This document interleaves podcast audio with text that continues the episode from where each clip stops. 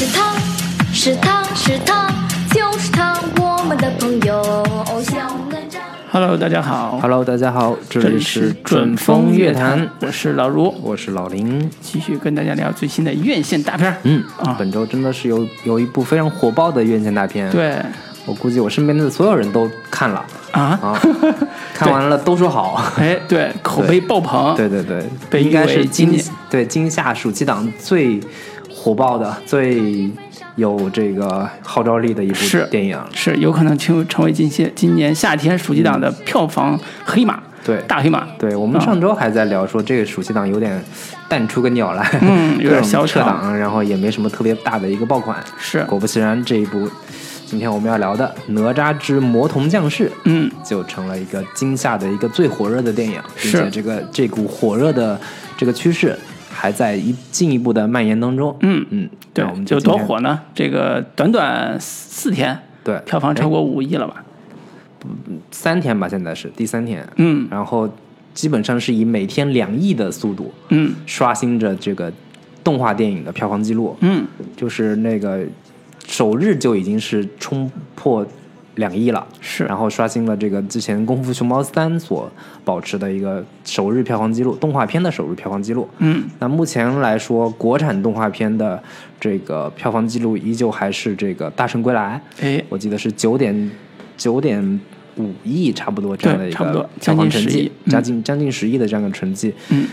呃，很明显，这部哪吒是会打破这部这个《大圣归来》的一个票房记录的，对，业内预计二十亿。二十亿，我们就拭目以待。是对，而且我觉得这个，我们应该片头的这个片头曲应该改成这个李健的《传奇》，想你时你在闹汉。对，对，也是一个哪吒的故事。对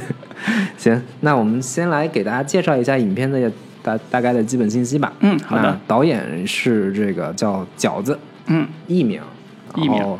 四川人，之前的一个拍过一系有有几部动画短片吧，嗯。算是有一些稍微有一些口碑，但是没有太大的一个知名度。他的这个动画短片的代表作叫《打打个大西瓜嗯，》啊，十几年前对。在网络还挺有名的。对，十六十六分钟左右的这样的一个一个短片，对，嗯，然后因此呢被光线那边看上了，嗯。啊，编剧包括有饺子和易巧，还有魏云云。嗯。那易巧是这个彩条屋的一个负责人 CEO，对。对。那配音方面的话，这个都是一些我不知道这个声优圈对于观众来说是否熟悉，嗯。啊，给这个儿童哪吒配音的叫吕燕婷，给少年哪吒配音的是叫囧森瑟夫，敖丙的配音叫韩墨，然后李靖的配音叫陈浩，然后殷夫人的配音叫绿旗，嗯太乙真人这个估计大家印象比较深刻，讲着一口川普的这个这个口音，嗯他的配音叫张佳琪。那出品方主要包括光线影业，然后还有霍尔果斯彩条屋影业，它算是光线旗下的一个动画片动画制作公司。之前制作过包括呃《大鱼海棠》《大圣归来。大圣归来》呃《大圣归来》不算吧，也也算其中之一吧。然后大护法嗯大护法，对，然后成都可可豆动画影视公司，这个是饺子自己跟人合伙的一个成立的公司。是其他的还包括北京燕城十月文化，这个是正宗的这个十月这个大圣归来的出品公司，嗯跟田小鹏跟这个合伙人一起创办的公司。是那影片的一个上映时间是二零一九年七月二十六号。那大规模点映其实更早之前，二零一九年的七月十三号就已经开始大规模的点映了。嗯点映加预售的成绩，其实就已经票房成绩已经是过亿了。啊，影片的片长一共是一百一十分钟，目前的票房成绩的话，首日已经是冲破了两亿的成绩，两天下来是四点二亿的人民四点二亿人民币的一个票房成绩，嗯，可见是非常的火爆的一部电影。是照这个趋势下去，票房会在十五到二十亿，甚至超过二十亿，也不是没有这个可能。以现在这个热度啊，那口碑方面，豆瓣之前是八点八分，现在稍微有一点下降，但是依旧呃坚挺是八点七分这样的一个评分，是也是非常高的一个动画片的一个成绩了。嗯，对，大概的影片基本信息就是这些。是老卢还有什么别的补充呢？对这个片在出来之后，口碑一片爆棚，当时大家都期待是说它是《大圣归来》之后证明国漫崛起的第二部作品。对，就是打的也是国漫崛起的旗号。呃，从这个目前的反响和大家的口碑来看，基本上印证了这个宣传的 这个调性。对就是作为《大圣归来》的这个继承者，对，啊，进一步进一步托起国漫在大家心目中的地位对和影响力。对所以众望所归，万众期待。嗯，在这个结果上来看，也是还是挺不错的。对，并且它跟《大圣归来》也有很多的一个算是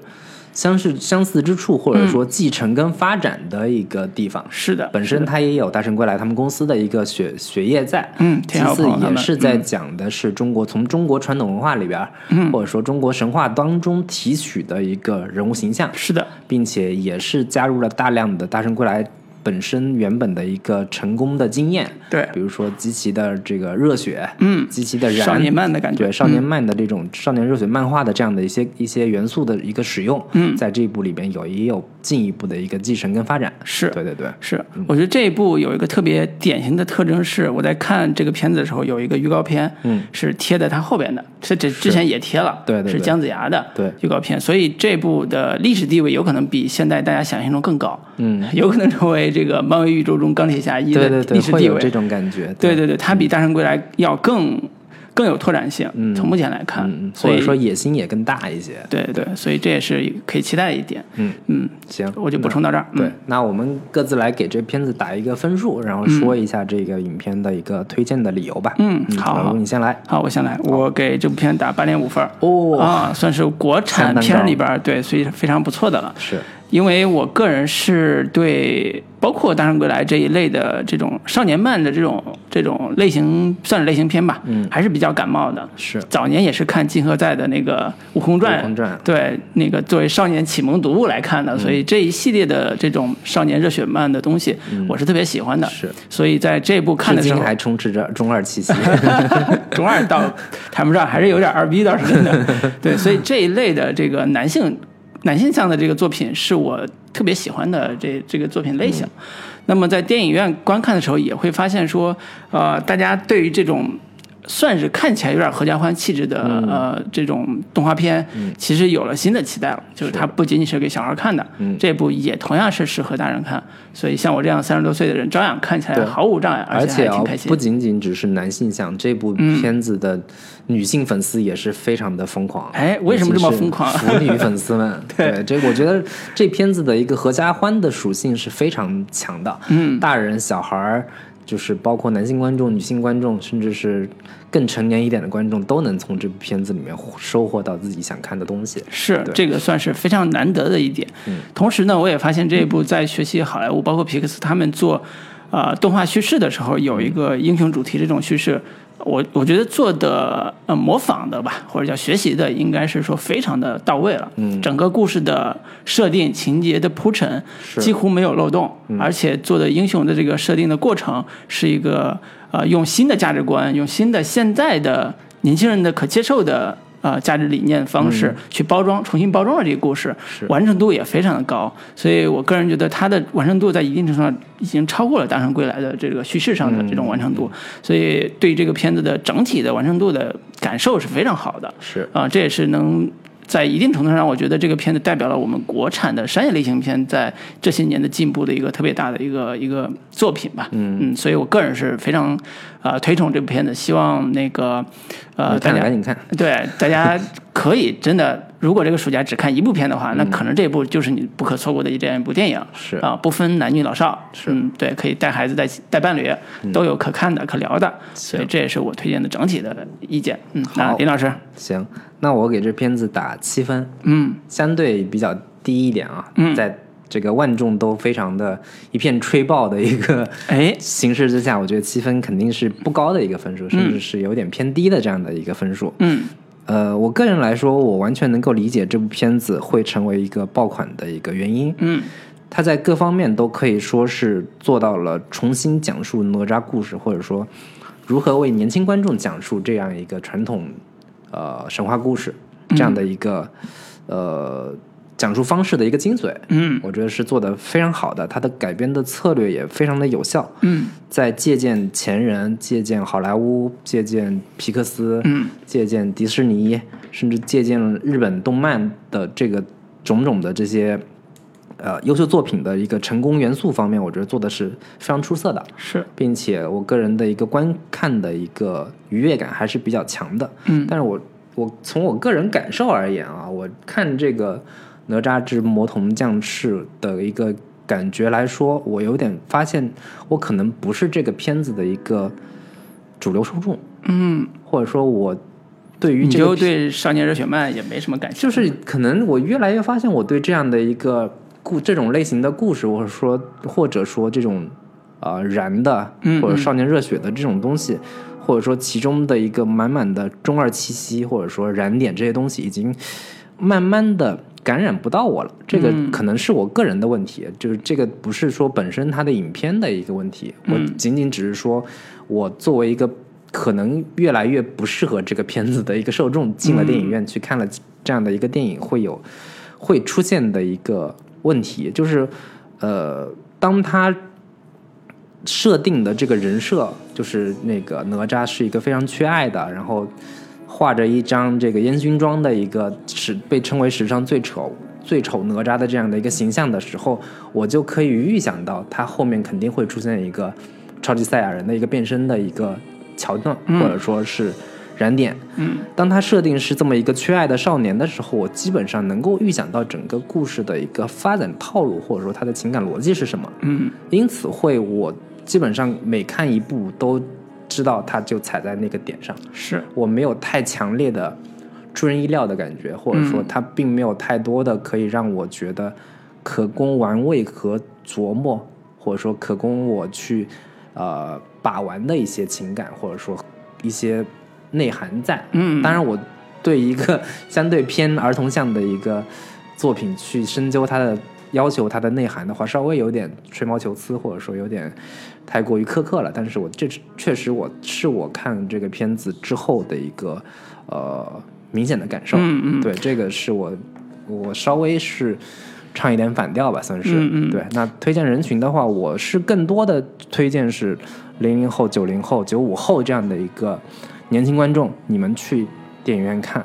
呃，那成年观众也可以看，本身这片子就是一个特别呃合家欢属性的这样的一个电影，但是，嗯，我觉得主体或者说给这个片子这个片子主主要的针对的受众观众还是更多的偏向年轻观众，对，九五后、零零后这样的一个受众群体为主。嗯对，少年们少年们对可以去看。少年们、少女们、腐女们，你们可以去电影院里面好好享享受或欣赏这部电影。当然，我不是说这片子有多不好，但是嗯。这是我作为我这个年纪的观众，我个人的一个呃相对带有一点个人色彩的一个呃评评价吧。对，我可以补一下你刚才说这一点，就是它的内涵可就作为影片本身的内涵可能没有那么深，嗯。但是其实我们也观察到说，从我们小时候看的《哪吒闹海》，嗯就七九年拍的那部上海美术电影制片厂拍的那部作品，到现在这部哪吒，其实有非常大的一个文化价值的变迁和文化价值观的变化。是。所以这也是说，除了电影之外，我们还能看到不一样的社会潮流对电影的影响，嗯以及电呃以及哪吒这个形象在、在文文化类型里边或者文化这个发展里边，它所扮演的扮演的位置。对所以这个解读，我觉得可以在外延部分我们可以多好好聊一下。嗯嗯是所以我们打完分之后，就开始进入到我们的常规的这个优缺点。部分来对聊一下。对嗯，可以聊一下。嗯假如你看你你既然我这么高的一个对我就先聊聊这个优点这个部分啊。行呃，刚才也提到了，这个片子其实是跟七九年那部《哪吒闹海》有千丝万缕联系的一个作品。是准确的说，我的我在我心中就叫改编。嗯，呃，因为它基本的情节就是沿用了《哪吒闹海》当时的一个主线剧情。嗯当然这个主线剧情也是当年《封神榜》里边的《封神演义》《封神演义》里边的主线剧情。的这个算是，我觉得应该是最早的玄幻小说的一个开山鼻祖之作。嗯，对，自从《西游记》这个大 IP 被消耗差不多之后，对对对。我们又盯上了《封神演义》对对这样一个魔神魔小说大 IP。对。对，从目前的这个对插一脚，从目前这个这个趋势来看，除了这个动画系列，还有那个真人系列，嗯，也是沃尔善的。这个《封神三部曲》，对，也已经拍完了，在后期之中，可能二零二零年春节档就会跟大家见面。是所以这个《封神》系列的那个呃作品，可能在后续的五年之内一直会有，而且会源源不断。是那么，如何看待《封神演义》里边提供出来的哪吒这个角色和这次的改编？我个人是觉得有很多可以讨论的。其中最主要还是说，呃，从一九七九年那样一个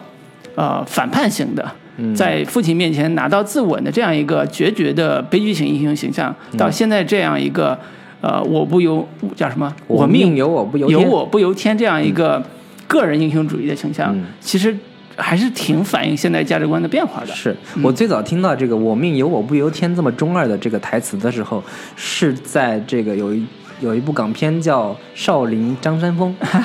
里边的反派角色喊出来这个话的，就是哎张君宝。对，喊出的这个话说：“我命由我不由天”，就是他想要获得荣华富贵，想要挣脱自己想要当原本的一个朝廷的阶级。对。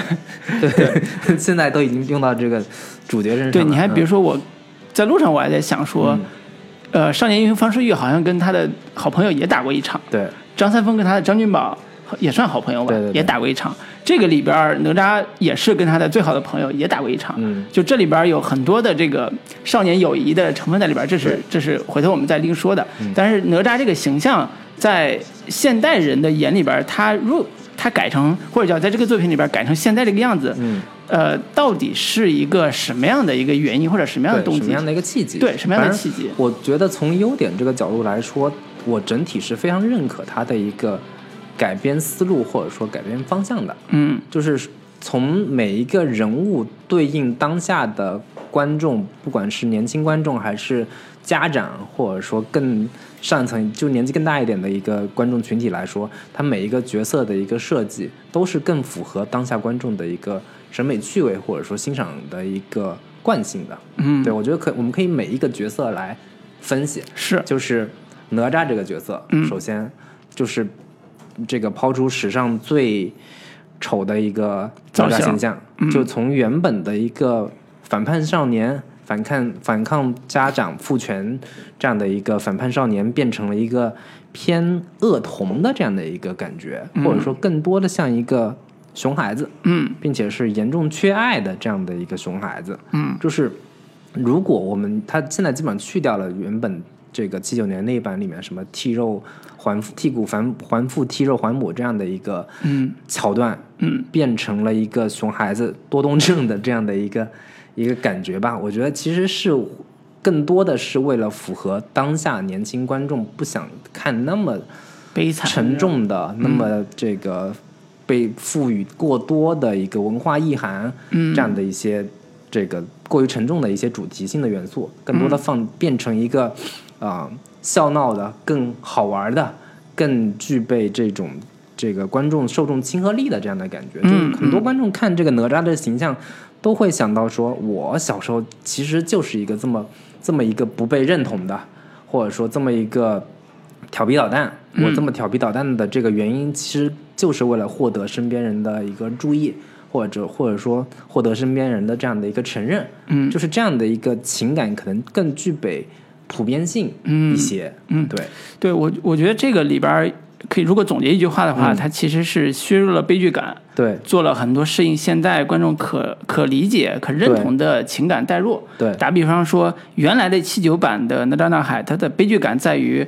他是被他父亲相当于出卖的，或者叫送上祭坛的，嗯。因为他父亲李靖迫于朝廷或者叫天上天庭的压力，嗯，啊、把这个熊孩子，把自把这个闯了大祸的孩子，嗯。送上了这个这个所谓的祭坛，所谓的就是你如果不不把这孩子交出来，那整个陈塘关全部都淹了，你也别当这个那个陈塘关总兵这个位置了。所以他爸他爸就说逆子，我要把你送出去，类似这种，他是被他父亲抛弃的一个、一个悲剧性的命运。而所以当哪吒最后自自杀，就是以剑自刎的这个动作产生之后，哪吒的反抗是对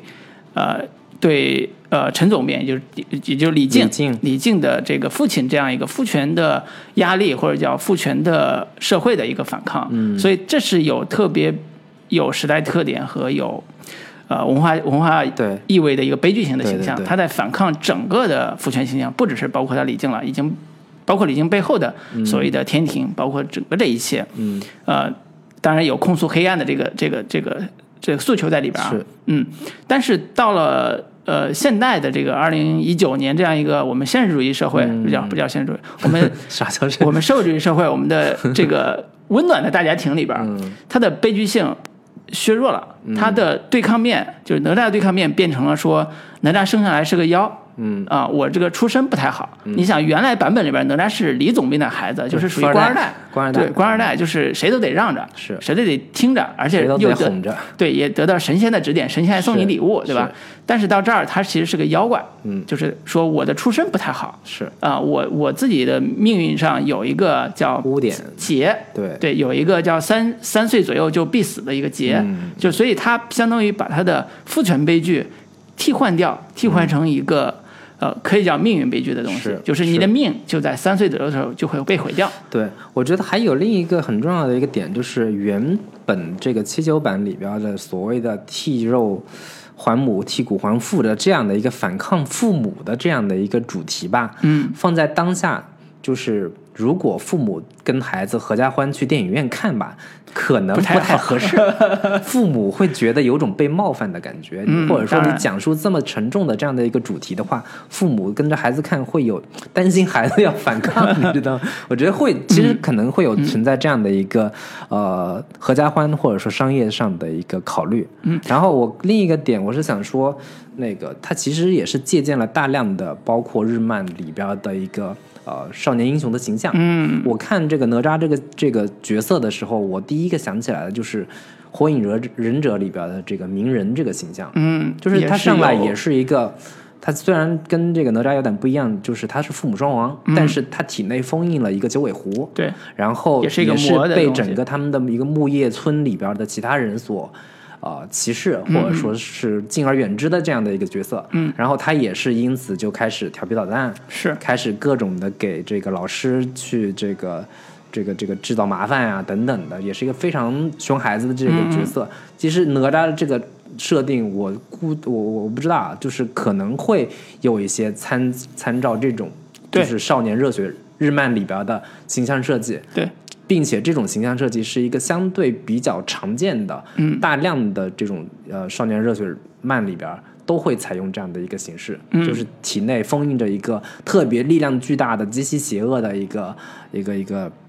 呃邪恶力量，嗯，然后所有人都觉得他你是异类，你是一个不应该跟我们一起生活的这样的一个角色，嗯，对，然后就是我我是觉得这两者之间可能存在的某些在对于日漫的一些借鉴当然，或者说流行元素、流行的一个呃人物设定的一个方式。当然，当然，因为从我们刚才聊的这个改编的这个变化来来看出来看，其实新版的对于哪吒这个人物身份的设定，嗯。其实嗯严格意义上是没有那么合理。对。就是他加了这个妖的设定之后，其实没有那么合理，因为你看他整个环境里边对这个妖的设妖的戏是靠周围的老百姓来加成的。嗯。比如说他出去之后，他不只是以恶童的形象出现，而是以妖的形象出现的，所以大家老百姓对他很很讨厌，嗯。说你你你来毁坏家园，而且你是个妖怪，所以就逼那个陈李总兵要、要惩罚这个孩子。所以妖这个设定其实是新加的，就像你说的，他其实有像日漫这样一个这一类的作品里边去做的一个设计。嗯呃，同时呢，我我是觉得说，呃，像那个哪吒这样一个形象，他为什么能设计成合家欢的这个这个概念，还是因为、呃，他把父母的角色给改了。对，这个是对这个戏来讲气质影响特别重要，对对对而且特别特别大的一个变化。我觉得从商业角度来说，这个改编是绝对成功的，对非常这个能够得到父母的一个认同。对，就是这个原本七九版里边吧，父母之间或者说反抗父权的这样的一个极其苦大仇深的这么一种设定，放在当下吧，尤其是以九零后、零零后他们的一个父母关系，其实并没有像这个七十年代末八十年代初。嗯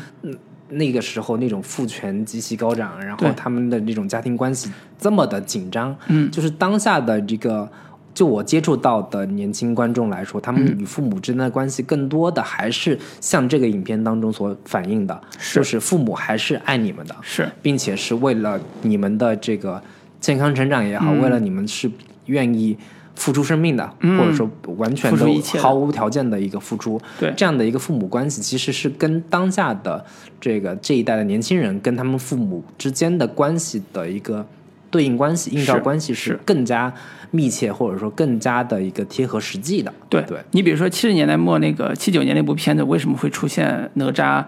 自刎是、嗯自刎还还复骨肉的这样一个对对情节？其实是，呃，我觉得创作者非常的非常清楚，他想表达的就是。整个文革时期所体现出来的父子伦理的大崩坏，嗯对就是互相举报，嗯以及那个划清界限，嗯。就是我跟你父亲跟孩子划清界限，儿子跟父亲划清界限，这是嗯。当时是一个伦理大悲剧的这样一个基本的普遍的一个情况之下，呃，出现哪吒这样一个举动，嗯。它是有时代映射的这个部分在的，是。但是现在已经没有了，嗯，更符合现在的价值观。我认为改的也特别好，就是它真的要符合现在的在大家对于父父亲父子伦理以及亲情伦理的一个基本设定，就是嗯。父母还是要为。也一直都在为孩子着想，而且嗯。里边体现出来的李靖这样一个所谓的大官儿嗯。的这样一个父亲，他其实更多的是一个努力当一个好父亲的这样一个角色，包括为他去呃赌命，嗯是是包括为他去抵抗外边的压力，对，包括周围的压力，他其实一直在保护自己的孩子，哪怕这个孩子他知道是一个魔种对。附身，他最后有一个非常重要的一个设定，就是哪吒在这个通过一个相当于是一个回放的这样的一个机制，看到说他父亲当、当时去上天庭求助的时候，嗯，得到了一个符，嗯就是可以在天劫来的时候。把这个符咒贴在哪吒身上，嗯。把这个天劫引到自己身上，对，让自己来替代孩子去死，去去去死，嗯。就是这样的一个设计，其实是会更多的打打到父母家长这样的一个点上，是绝对是催泪大礼，对对对，让观众嗯觉得我操，原来这个父母为了孩子其实是可以付出生命的，嗯。就不像原本七九年版那种把儿子推出去，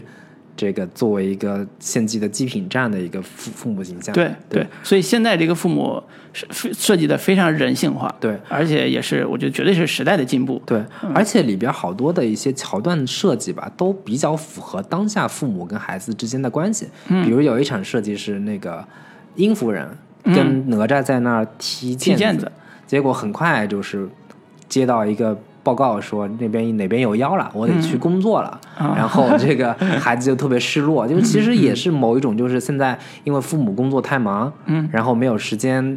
这个陪孩子一起玩耍，陪他一起成长，就这种都是特别现代当下的一个呃父母之间、父母跟孩子之间的一个亲子关系的一个现实现实性的一个写照。对对。对，所以从这个意义上说，我认为现在让孩子去看特别残忍的《一九七九版》，嗯。是不合适的。啊、其实是那个是那个时代的政治化的一个产物，嗯。它不符合儿童类型或者合家欢类型的基本的气气质。是。啊、现在的。东西，大家终于不用再用革命理论，终于不用再用阶级观念去看待亲子关系了，嗯。用一种更加人性化的、更加文明的、更加符合亲情伦理的方式，嗯。去表达亲情。嗯。我觉得这个是做的呃合家欢气质做的呃比较突出的一点。对对对，嗯。呃，还有一个改编点的话，就是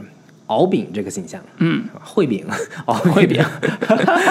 之前那个苗阜王声的这个、这个相声里面就说到嗯对。烩饼，烩饼。龙王三大托和烩饼，哪托闹汉，对。对，他这个形象也是跟原版里面有一个巨大的一个变动，是。就原本里边这个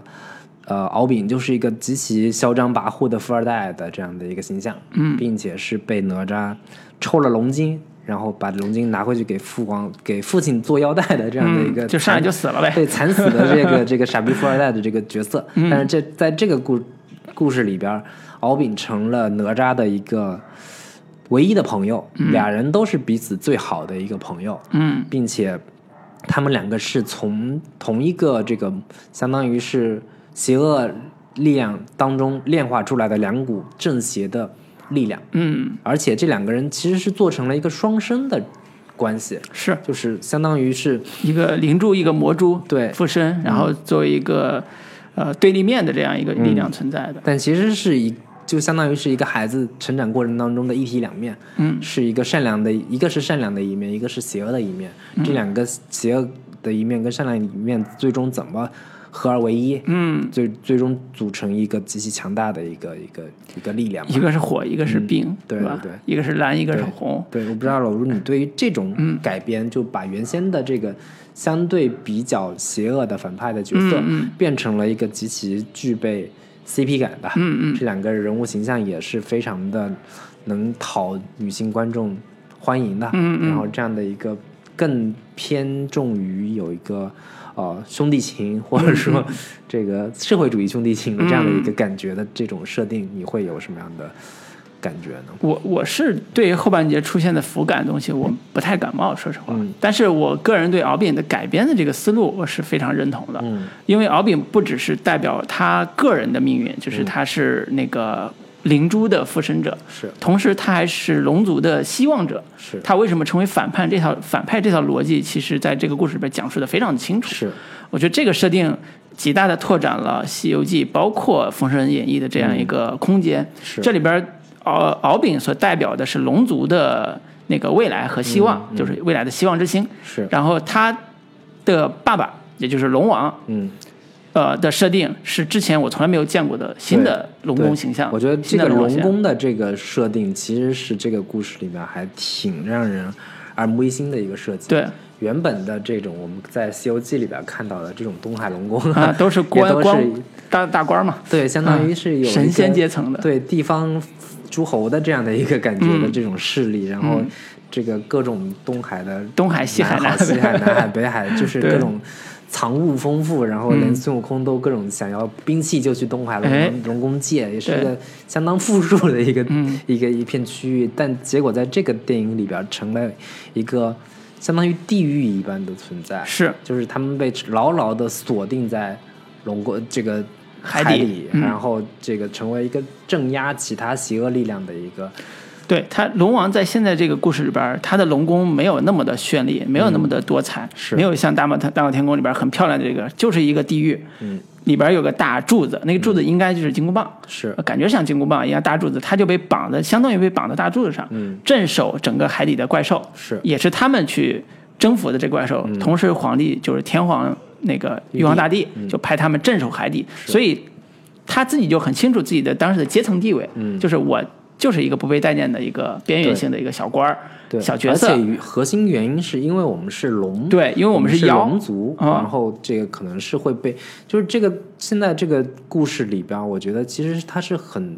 着重的强化了某一种阶级差异或者说种种族矛盾，嗯，就是包括这个那个龙王，然后以及敖丙，他们是一个龙这样的一个身份，本身会被认为是妖，然后以及这个申公豹，他也是说我是因为这个从豹子修炼而来，嗯我是豹子我也是精妖变妖我也是妖，最后这个。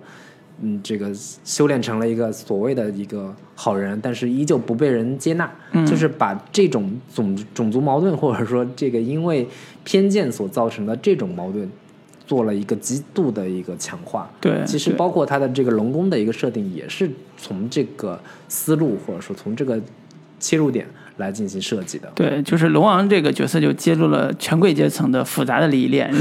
复杂的等级链。是。对，所以对于呃敖呃那个那个敖丙这样一个龙之子这样一个形象来说，嗯。他的复仇或者叫他的整个的黑化动机，就来自于呃父亲给到他的巨大的呃使命，嗯。就是你要代表龙族成为神，要封神，你才能把我们整个龙族的地位给提升上去。嗯，然后他临走之前还送了他一个重龙的盔甲，对坚硬的盔甲。对这个戏就是特别有使命感的一个设定，就是你不仅代表你个人，你还代表着我们家族的希望。是一旦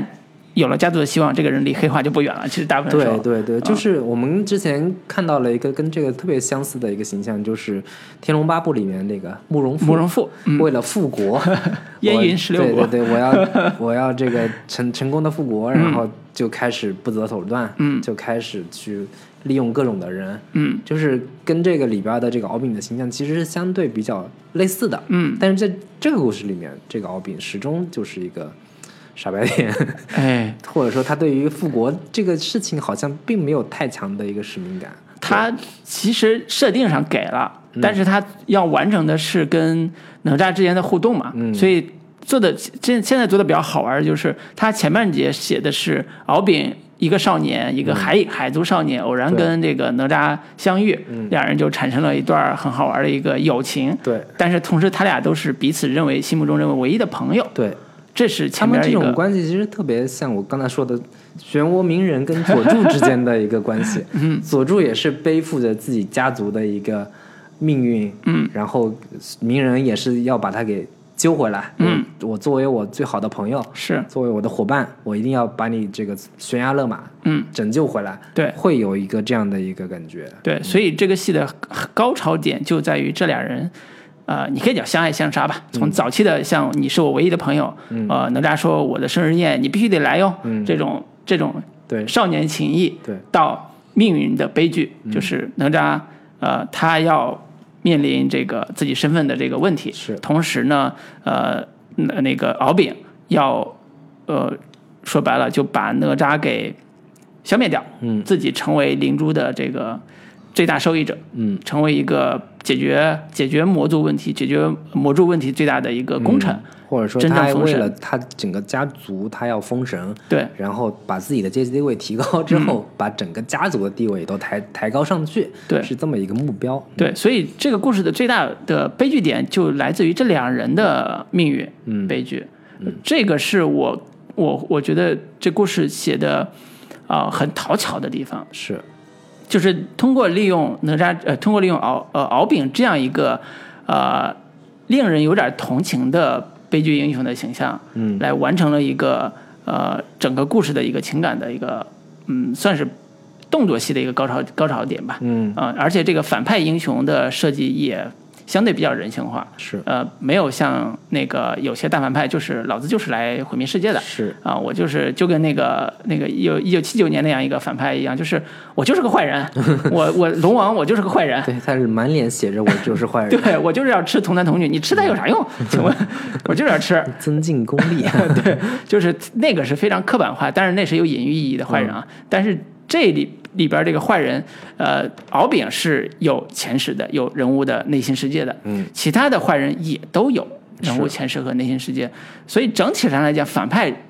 敖敖丙之外还有申公豹，他是为了证明自己，就是我是可以。向师傅证明我自己比那个太乙真人更好的一个人选的一个、一个一个动机，就这些人物动机都是符合现代价值观的。对，就是你坏的也坏的有理由，你坏的也坏的有道理，他也背后有一些自己不为人知的痛苦。这个痛苦。对人性的痛苦都、都是在这里边去出呈现出来的。所以我觉得这个反派的呃地方是给这个戏其实是加分的。是呃，而且我们也之前也说过嘛，一个类型片好不好看就看反派嘛。对因为你正面的英雄形象大差不差都那样，反派能不能写的有血有肉，这个是一个特别特别重要的。是从现在这个感觉来看，呃，完成度还是不错的。对，嗯，而且我觉得敖丙这个角色吧，你不能把他当反派，嗯，你当女一就对了，这整个故事就合理了。嗯，是，有道理。嗯，小时候在海边遇到了一个飘飘来的仙子是吧？神仙姐姐之类的感觉。嗯、对，然后这个你提到的这个部分，其实我们可以多延伸聊一聊，为什么会形成啊、有腐女要磕 CP 的这样一个嗯呃神奇的一个一个一个观感体验？嗯，也我个人作为男性来讲，我对这一点其实是挺反感的，我不太喜欢说你他妈动不动就给我磕 CP，这个死直男。老子要看的就是一个友谊的故事，嗯对吧？是一个友情的故事。你给我磕 CP 是想干嘛，对吧？呃，这个是不是一个现在大家对于二次元世界或者对于一个嗯更年轻化的审美口味的一个趋同或者叫讨讨好？我是觉得吧，这个故事里边对于所谓的呃腐女的一个讨好吧，它在在我的一个接受范围之内，它有一些这个嗯刻意的地方，嗯就是最后那个俩人一块牵着手，嗯去看花花世界的这样的一个一个设定，稍微有一点过，但是其他方面吧，它在一个那个让人觉得过跟不过之间，我觉得还算是呃可以让人接受。嗯，当然，就是现在这几年各种的腐文化，各种的让男男 CP 去这个吸引腐女观众、女性观众，这本身是一个呃，已经不是一个什么特新鲜的一个话题了。包括最早从《琅琊榜》开始，嗯，然后不不是不是开始吧，最早各种的，现在就腐女们从陈情令最近也是很火啊，包括之之前诸葛亮跟周瑜的 CP，然后这个这都金有人可。金毛鼠跟白玉堂的 CP，包括哈利波特跟什么这个什么博士的一个 CP、等等的，这些都是这个腐女界特别知名的，还有流川枫跟樱木花道等等，这些都是非常这个典型的，嗯非常具有标志性的。并且啊，我觉得其实把这种男男 CP 做好不是一件容易的事情。嗯就是并不是说你刻意卖腐，让两个男性角色这个牵个手，或者是怎么着，这个肢体接触，它就是能够组成 CP 的。就是腐女观众他们有一个非常，呃，能够他们被能够被打到的点，其实是需要你进行非常好的、精准的设计，以及对于腐文化有充分的了解，你才能够把这种 CP 安利下安利进去的，嗯并且他们让他们能吃下去的。我觉得这部电影里边的这个哪吒跟敖丙的这种 CP，其实我觉得设计的是非常成功的。嗯并且从成效来说，这个女性观众、腐女观众是非常这个吃这对 CP 的，嗯而且各种大量的同人画已经都出来了。我觉得我我个人觉得不反感，也不讨厌。嗯对，我觉得这个能能够考虑到，或者说腐女观众他们本身是一个非常具备传播力的这样的一个群体，他们会制作大量的同人文也好，包括大量的这个在网上发声呐喊，他们这样的一个声音，其实对于这部电影的一个口碑的传播，以及它的影响力的一个扩展，其实是有非常巨大的一个帮助跟提升的作用的。嗯，对，对我自己也反思过这个问题，但是不只是这一步了，就是嗯。我我在想，我们小时候的时候，在没有腐文化这个概念产生之前，嗯。我和一些男性的好伙伴们一起睡在一张床上，互相搂着肩一块儿走什么的，没有任何的违和感。嗯。但是这个画面如果出现在现在这个社会里边，你会觉得特别的别扭。嗯。嗯，一方面是大家距离感会有了，另外一方面也是说，嗯，大家对于腐文化的一个，我不太了解腐文化里边最核心的那个 CP 磕的那个点是什么，但是我在看这部片的时候，我会有一种感受是，它里边很多的情感是真挚的，嗯。就是哪怕说敖丙和那个呃那个哪吒在相、相处的点上，并没有戏，并没有那么多，在前期铺陈的时候并没有多，但是他一直在铺说，啊、他们两个人都是很孤独的，嗯，他们两人都没有什么朋友，是。啊、都有一些所谓的命运的这个加成在他们身上。对，然后当他们相遇的时候，他们发现彼此都有一些，呃，让他们觉得嗯看重的部分，嗯。比如说正义感，比如说两人都势均力敌的功，那个叫什么功夫吧。武力值。对，武力值，就是两人说哦，棋逢对手，我发现世界上还有一个跟我一样的，是。啊、功夫还不错啊、人也挺耐人也挺不错的一个、嗯。一个一个小伙对儿，，我觉得最更核心的原因就是他们在内心的一个彼此吸引，就是嗯。敖丙也是常年就不不会被人，就是那个被申公豹跟他父亲就是常年都安排在海底，不让他出来，因为你们出来的话会这个身份暴露。然后呢，哪吒自己也是常年被父亲关在这个陈塘关他们的那个府邸里边，不让他出去危害危害苍生，就两个都被长期关押的一个呃小孩儿，然后各自都没有什么朋友的这样的一个两颗孤独的心灵，彼此之间第一次相遇的时候迸发出的那种友谊、社会主义兄弟情这样的一个感觉，其实是你不从腐的这个角度去理解的话，也能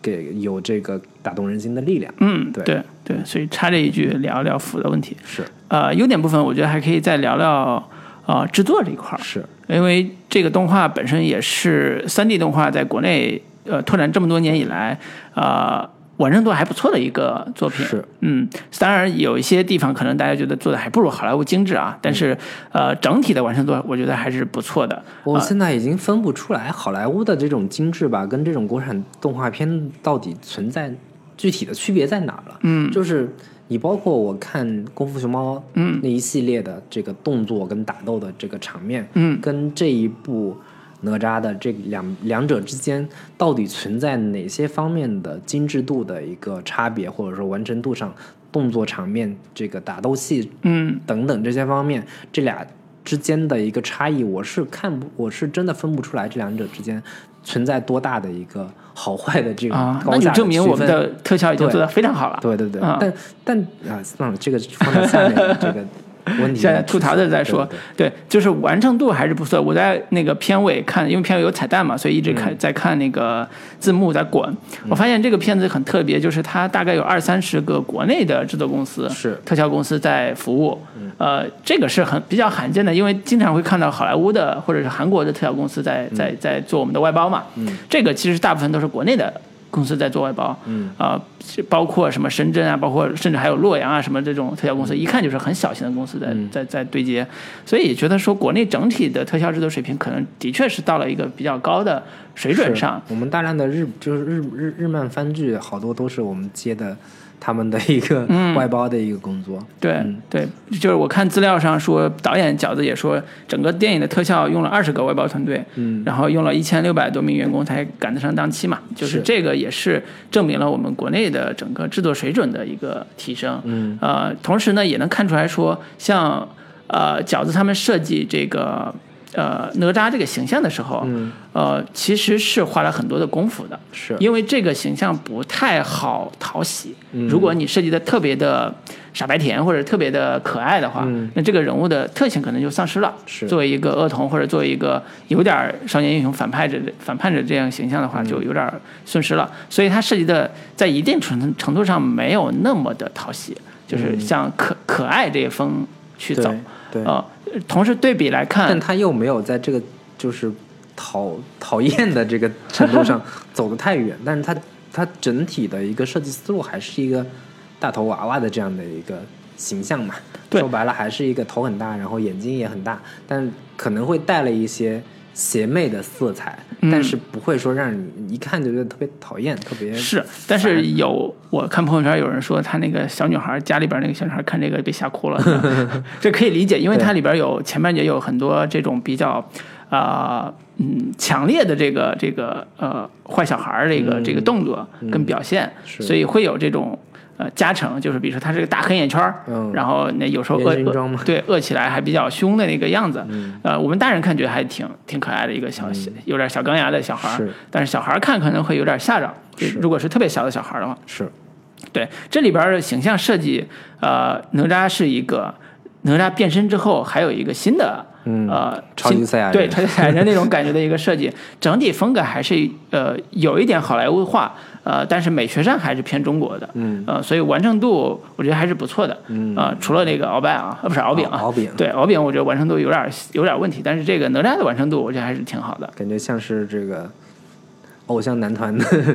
人物形象。对，然后对，然后那个里边还有一个叫山水，呃，山水设计图吧，嗯。的一个设定，里边也出现了大量的奇幻色彩的这个特效，嗯，呃，在里边还有一场重要的打斗，对，整个的动作设计这一块儿和这个视觉设计这一块也是挺好看的，是。呃，拓展了这个片子的一个新的空间，甚至说我在看动作戏的时候，我都每每想到周星驰，啊，里边有很多镜头都是特别像周星驰的很多片子，嗯。包括像《功夫》这个、里边有一个海怪吐泡泡那个镜头，大家注意看的话，海怪吐海怪吐泡泡这个镜头，直接就是那个《功夫》里边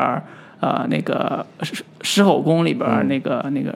那个小龙女，嗯，她那个狮吼功那个镜头的一个是翻版，嗯呃就是很多很多，包括像什么妖怪的呃神仙的自我修养啊，对对对，类似这些，呃，里边有一个申公豹倒下那个那个那个镜头，就是说我倒啊那种感觉的那个喜剧点。很多都是早年老港片里边的一个这个营养来源。对包括我我之前看过导演的这个短片习作，这个打打个大西瓜那里边，嗯，他最后结尾的时候放出了一大篇，以这个整个相当于是一个明谢字幕，就是我的 idol，啊。它分别都是哪些啊。里面包括有周星驰，包括押金手，嗯。宫崎骏，什么安野秀明，啊，然后包括说都说了，对，真人导演也有一大批，就是这种啊。动画表演导演的真人导演，可见这个导演其实是很擅长从各种他自己这个以前看过的优秀的、成功的这个元素，或者说成功导演的成功作品里边吸收他所需要的一些一些东西。嗯嗯，嗯，所以整体的柔和的感觉还是挺完整的，对没有那种断裂感。对对，所以这也是导演在整个制作工业上和自己创作上一个比较成熟的一个表现。嗯，而且整个他他的一个想象力吧，或者说它的一个天马行空的一个这种对于画面的一些执行上，都都是做的非常到位的。嗯，对。然后另一个我觉得可以值得提的一个点，就是刚才老卢我们也说过，就是他这个这部片子，嗯，他非常有意识的要做一个封神宇宙的这样的一个概念的话，我觉得其实是这样的一个设定，是对于国产动画的一个未来的一个长期发展是一个非常好的一个创意跟想法。嗯因为最后结尾的时候彩蛋它也播出了这个姜子牙的这样的一个画面，然后并且姜子牙跟哪吒也能做一个非常好的一个无缝衔接，对，然后就历史背景是一样的。对，然后然后结尾彩蛋的部分跟漫威各种的结尾的时候也、嗯也也也非常相似，就是结尾的时候龙宫那边也是孕似乎在孕育着一个更大的阴谋，对，更大的革对命。讲述着这个可能第二部里边会出现的内容。对，以及本身这个《封神演义》里边其实是有大量的可以挖掘的小英雄或者说少年英雄的这个角色，嗯。把这些角色当中原本里边所赋予的相对带有封建色彩的东西给剔除掉，嗯或者说增加更多的当下少年热血漫画也好，然后各类的这个符合当下年轻观众审美趣味的东西，嗯，赋予其中的话，其实是一个非常好的可以让中国动漫走向世界，或者至少能够形成一个自己独特的宇宙的这样的一个起点。是，像是什么雷震子呀，什么杨戬啊，嗯，对，等等的这些，我们小时候看过那一版这个《封神榜》里边，嗯有大量的可以拿来去挖掘的，是，来拿来去可以做文章的东西，嗯其实是一个非常好的一个做宇宙的一个一个中国我们自己老祖宗留下来的一个传统文化、传统元素。对，对，因为呃，漫威大家都看过很多嘛，其实它更重要的是各个超级英雄先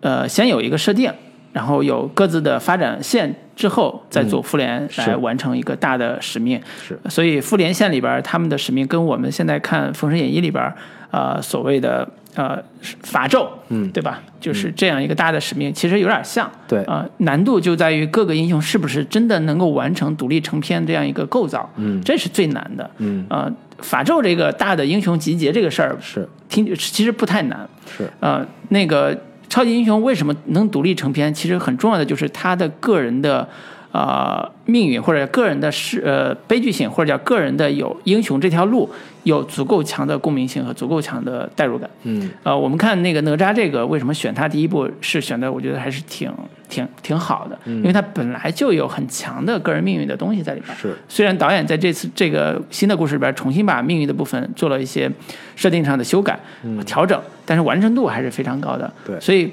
姜子牙这个从 slogan 上看是一战成名嘛，一看就是一个少年英雄这个 战争片儿的这个这个气势，但是不是太清楚说其他的英雄会不会有这么好的完成度。对这也是考验这个对团队的一我我也。会有一个担心，就是你所有的这种风筝故事都变成一个少年英雄成长。成长冒险记，嗯，这样的一个相对比较套路化的一个设定的话，稍微会显得有点重复，或者说会容易产生审美疲劳的这样的一个结果。对，对其实也是考验创作者对于整个呃类型架构和这种创作元素的把握。嗯所以也可以期待一下，是看是不是能够很好的完成。行，那优点部分我基本上就这些。嗯，好，我觉得也差不多，我们可以往下聊聊这个缺点部分，对，问题部分，嗯，行。呃，你不是打了七 七分吗？你这个，我首先要说的嗯这个吐槽的一个点就是，你这个做三 D 实在是没有没有必要。就是我啊整个三 D 效果，影厅的一个三 D 效果是非常糟糕的，啊，以及你本身的各种的设计的时候，我觉得并没有很突出三 D 效果的这样的一个呃动作设计，然后也、我也没有看到说哪天哪些画面你必须要用三 D 展现才能显出这个故事的一个呃视觉上的一个想象力。嗯。对我觉得这个三 D 首先要吐槽一下，就是首先会导致这整个画面看起来非常的昏暗，嗯。以至于我看到后半部分，当哪吒在那儿高潮戏的时候，整个一长段打斗的时候，我真的有一种昏昏欲睡的一个感觉。啊，对，这个是我，但是你们远庭真的太不给力了，是。远庭一般三 D 得调亮一下，是反正这、这个嗯是我你个人观观对影体对验。个人 个人观影，这是相对比较个人化的一个吐槽。对，嗯。嗯首先是这个啊，嗯，对，对，然后我我是在看的时候，我是到后半截儿，敖丙的这个这个这个设这个设定，嗯，会觉得有点儿怪怪的。当然，一方面跟这个腐的概念有关系啊，另外一个也是敖丙他的整个人物动机和人物的转化，嗯。我觉得处理的没有那么好。虽然这故事已经把所有漏洞都补上了，是。而且小细节做的特别有心思，嗯就是前后勾连，包括像他爸爸那个那个身份设定的这个部分，就是我怎么看待我这个孩子这个这个事上，前后情情勾连都特别好。但是反派敖丙这边，呃，他在处理。帮这个哪吒这事儿上，我觉得处理的还没有那么让我觉得信服，嗯，尤其是，呃，他作为一个灵珠的附身者，嗯，他按理说是一个真正的正义使者这样一个形象出现的，嗯，那到最后，其实命运的悲剧给了他一个呃黑化的空间，就是、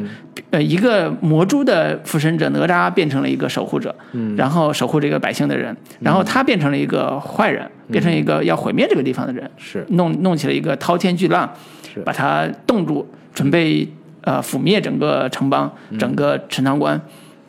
那这样一个人物，他的呃所谓的力量控制和所谓的这个善恶之分的这个、这个设定，以及他救这个哪吒这个这个冲动，是不是在一个框架下就能很合理的完成？我是持怀疑态度的。呃，尤其是他最后。呃，凭着一己之力说我要我我你是我唯一的朋友，所以我要救你。嗯我觉得这个稍微有点儿硬。对，就是他的一个角色的一个复杂程度来说，相对有点单薄。嗯就是你虽然作为一个灵珠的一个附附身者，嗯。那同时你对于你父亲的这个复国的这个愿望，嗯。或者说想要提升自己阶级，然后解脱整个自己龙宫的一个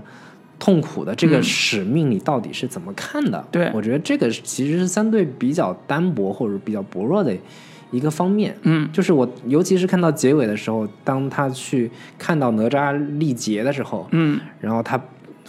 二话不说把自己那一身这个什么最硬龙甲，对他父亲给他留下的就就就就交出来了。嗯 然后就当时你在想，他那些父亲，他们那些这个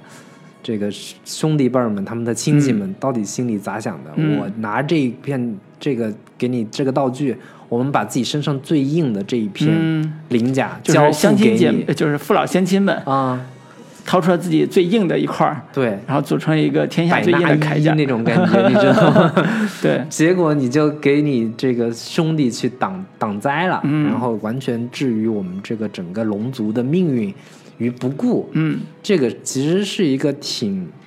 让人觉得这个角色，你一方面可能为了制造这么一个燃燃点，嗯但是其实又是让这个角色显得特别单薄，甚至没有一个太复杂的一个内心的一个冲突，或者说内心的一个煎熬这样的一个一个一个方面。对，换句话说，敖丙这个人设一开始也并没有按照反派的设定去写嘛，所以当他最后去救哪吒的时候，我也不觉得说在这个节点上救哪吒有什么错，嗯只是说他救哪吒这个事儿本身需要有个特别强烈的铺垫，才能达到。大家期待那个燃点的部分，特别燃的感觉。比如说，呃，他前面铺了一层是哪吒跟他之间有个对话，嗯。就是哪吒的意思就是说，呃，我我在反抗我的命运，对吧？那你你你自己的命运，难道你就不能把控吗？类似这种感觉的一些一些一些对白吧，我印象里边是有这样一个设定的。嗯呃，但是这个对白只是浮光掠影飘了一下，对于敖丙这个人设并没有形成特别强烈的触动。其实这个部分，如果从做两人关系的角度来讲，这个部分其实是有很多的呃叫爆发之前的黑夜的这种沉寂的这种情绪点可以铺的。比如说，呃，这故事里边就变成了是敖丙要反抗父权，嗯，敖丙要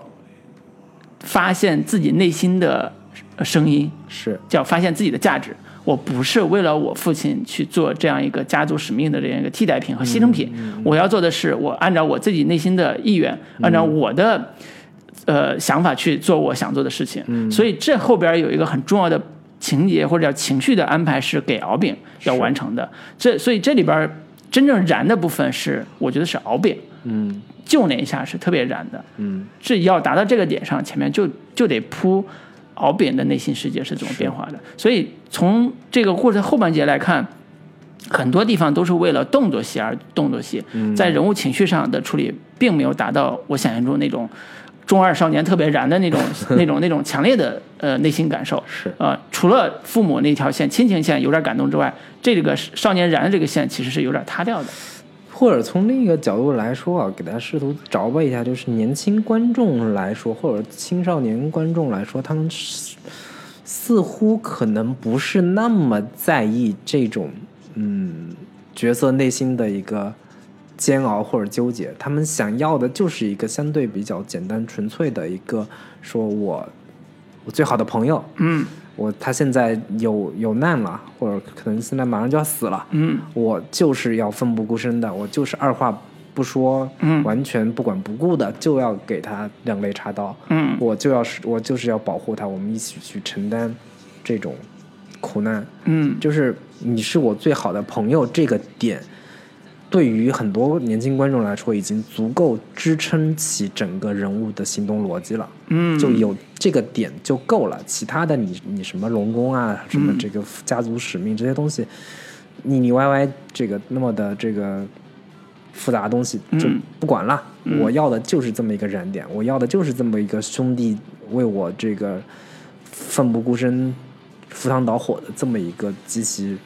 热血的一个场景嗯。就够了。对，所以我的这到最后，其实我反倒会觉得，因为敖丙的这个人物铺铺陈没有到，所以会影响这个故事的特别重要的一个情绪节点，叫自由价值观的传达。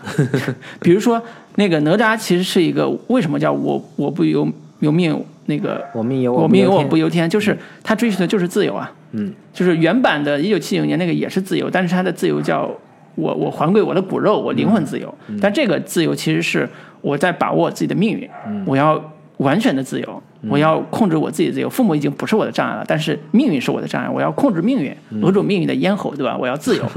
相对应来讲，这故事到最后也是想给那个呃敖敖丙自由，嗯就是敖丙最后做的也是一个自由重生的概念。嗯那他的自由是其实脱离父亲那那一波是那个那个设定，嗯是他的自由的冲破凡冲破牢笼的这这个这个这个过程。所以这两人到最后互相舍命也好，或者是一起去完成这个赴死也好，其实都是一种自由的最终的终极体现。嗯。只不过他们最后在在这种终极体现之下，还灵魂还活了下来，嗯，这就是他们生命的大和谐嘛，对吧？这从这个逻辑上来讲，你要最后达到极致的燃点，就得把这种自由的反叛这种精神到最后充分的体现出来，是。不然的话，作为成年观众，我自己作为成年观众来讲，我还是会觉得说有点缺憾的。是是，那也就是你们这些成年观众喜欢想太多，对，可能作为青少年观众来说，对对对。可能就爽一把就够了，，有道理，有道理。对。对，这是另一个层面来说，我觉得就有一个点的话，也是很多人提，但是我个人也会有一点不舒服。但是这个点其实，呃，稍微也是有点吹毛求疵的一个问题，就是它里边用了大量的相对来说，我觉得有点低俗，或者说有点太跪舔网络，或者说有一些网络段子的东西啊，或者说有一些笑点不是那么高级的这个设计。比如说，包括这个太乙真人，嗯。他那个说我这个川普，对说的川普，以嗯。及是说我裤裆里有个有个什么，你帮我拿一下，嗯让哪吒把他裤裆拉开，然后看到里面、嗯。哇这么多东西，拿出一管一杆大枪来，嗯，都会有 都会有一些让人觉得这个有点恶趣味的东西，以及嗯说什么那个我解中间有解药嘛，解不是解密码的时候，哐哐哐，有点像模拟这种保险箱的一个设定。对。最后发现说，哎呀，原来有这个指指纹解解锁嗯，就是这些东西，还有包括那个。一个彪形大汉，那个村民，嗯结果发、啊。发出的声音是那种娘娘腔的那种那种声音，对。就是这些东西，我都会觉得可能有一点觉得 low，或者说觉得不够高级的设定。但是从商业的角度，或者说从能让绝大多数观众发笑，或者说这个能制造这种喜剧点的这个角度来说，这种方式你又不可不能不说，其实是非常有效的。嗯，观众在这些点上也都笑得很开心。嗯我觉得他也是，毕竟我们没投资嘛，毕竟我们没投钱，然后能从这个辛苦了这么多年，嗯希望票房能够有所保证，希望能够给观众制造。呃，制造更多的喜剧感，制造更多喜剧效果，这个角度来说又无可厚非。但这个可能就从我个人角度来说，做一个稍微有一点吹毛求疵的一个、嗯，一个批评吧。嗯，对，我觉得这个是商业类型片一个特点。对，就是我在看这个片子的时候，呃，中间还有好多搞笑的喜剧段子，我就不讲了啊，大家有空可以去看。呃，我在看的时候，我特别特别能理解导演在做这种桥段处理的时候一些思路，尤其最明显、最典型的就是那个娘娘腔的那个男人，嗯他出现的频次之高，嗯出现的这个笑点之。也不叫尬吧，就是之 刻意，嗯。是很典型的，因为这个形象是我们在周星驰电影里边是见的。最多的。对，就周星驰电影里边，几乎每一个每一部都会有这样类似的娘娘腔的角色。如花，对，如花，包括功夫里边那个穿红内裤的武林高手，对，啊、很多很多都有这种、嗯。这种角色。是，呃，其他的笑料很多也是周星驰吃的，嗯，啊，包括申公豹的结巴，你说你一个反派，你结巴个毛？你你还你还天天是申公公公申公公是吧？你好，对，就是作为一个反派还出喜剧笑料，其实是是。是不严不严肃的。对，但是商业类型片里边，尤其周星驰的片子里边，这是特别典型的一种喜剧表达方式。他也不试图让观众说去恨这个角色，或者说极其讨厌这个角色，对，就是他会造成一个感觉，就是我没法对你这个故事特别认真。嗯明白那个感觉吗？就是你申公豹这么一个相对比较反派的角色，你也这么可爱，你在执行任务的时候也都是各种我我倒这种感觉，会让让人觉得你这是在认真的去做反派吗？你是在认真的去对于这个事情的一个严重性，或者说它的后果是去去做一个反派该有的这个功能吗？嗯，对所以他他有一点就是。呃，我觉得它不是为了说我要保证作品的严肃性去做人物合理化，嗯，更多的还是从娱乐性的角度来讲，我怎么把这个故事做得更好玩一点、更好看一点。对这个是典型的港片思维。对甚至每场戏我怎么好玩，哪怕有点不顾人物逻辑，我都敢这么干。嗯呃，这是一个呃明显的商业化的一个一个处理方式，甚至有时候可能你觉得这个喜剧有点过啊，但是我老想起来之前教授他不是也特别喜欢周星驰嘛？嗯呃，在自己在做电影那个《万万没想到》之前，他专门有一次就约了很多人，托很多关系，跟周星驰吃了一次饭。嗯呃，他就说我特别想拍一部喜剧电影，怎么着怎么着。周星驰就问他一个问题，说：“那你愿意在你的喜剧电影里边加屎尿屁笑话吗嗯？”那个教授就犹豫了一下，说：“应该不行。”那个周星驰的意思就是说，那你可能就不能成为一个真正的一个喜剧喜剧导演。嗯就是他